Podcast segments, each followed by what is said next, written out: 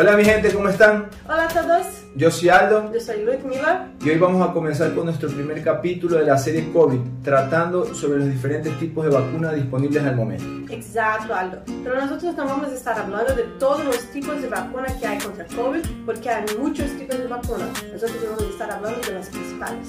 Sí, y para comenzar abordaremos la más tradicional de todas, que es la vacuna de virus inactivado o atenuado. Esta vacuna no es nada más ni nada menos que la neutralización del virus original realizada en laboratorio. Este procedimiento se da por medio de sustancias químicas en células de animales. Esto va a producir un virus con baja patogenicidad. Este virus producido en laboratorio va a ser colocado en las vacunas y a su vez inoculado en el ser humano y esto va a producir una respuesta inmune similar a la exposición con el virus natural o nativo. Eh, entre las principales vacunas con este tipo tenemos dos, que es la Sinovac y la Sinopharm. Ahora nosotros vamos a hablar de las vacunas que utilizan vectores virales.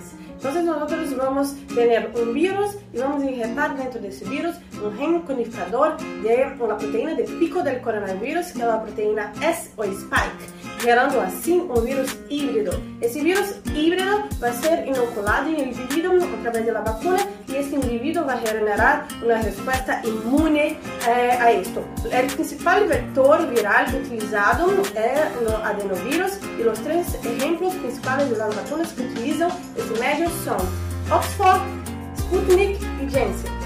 Y para finalizar tenemos la más polémica de todas, que son las vacunas de ácidos nucleicos. Tenemos tanto de ADN y de ARN mensajero. De ADN no voy a hablar en este vídeo porque aún está en fase de pruebas. Pero la ARN mensajero ya está siendo comercializada. Este ARN mensajero no es nada más ni nada menos que la información que hace que el virus produzca la proteína spike o de pico. Ese, ese ARN va a ser colocado en nanopartículas y colocado en la vacuna, llegando a las células de nuestro organismo que va a comenzar a expresar en la membrana de ellas la proteína S-spike que va a ser identificada por nuestro sistema inmune y va a producir anticuerpos. Entre los dos tipos principales de esta vacuna tenemos la Pfizer y la Moderna. Bueno, para finalizar, yo quiero dejar un mensaje muy importante. Eh, la vacuna es lo principal, es lo más efectivo eh, forma de crear la pandemia hoy. Entonces no importa qué vacuna hay, si tiene vacuna disponible, vacúnese. Vacunar no es una cuestión eh, filosófica o política, es una obligación social. Es verdad, Luigi. Así como ella dijo, lo importante es vacunarse. Fuera del tipo de vacuna que sea, es mucho mejor estar vacunado con cualquiera que sea a no estar vacunado. Así que continuaremos con otros temas sobre COVID, así que continúen siguiéndonos. Chao. Chao.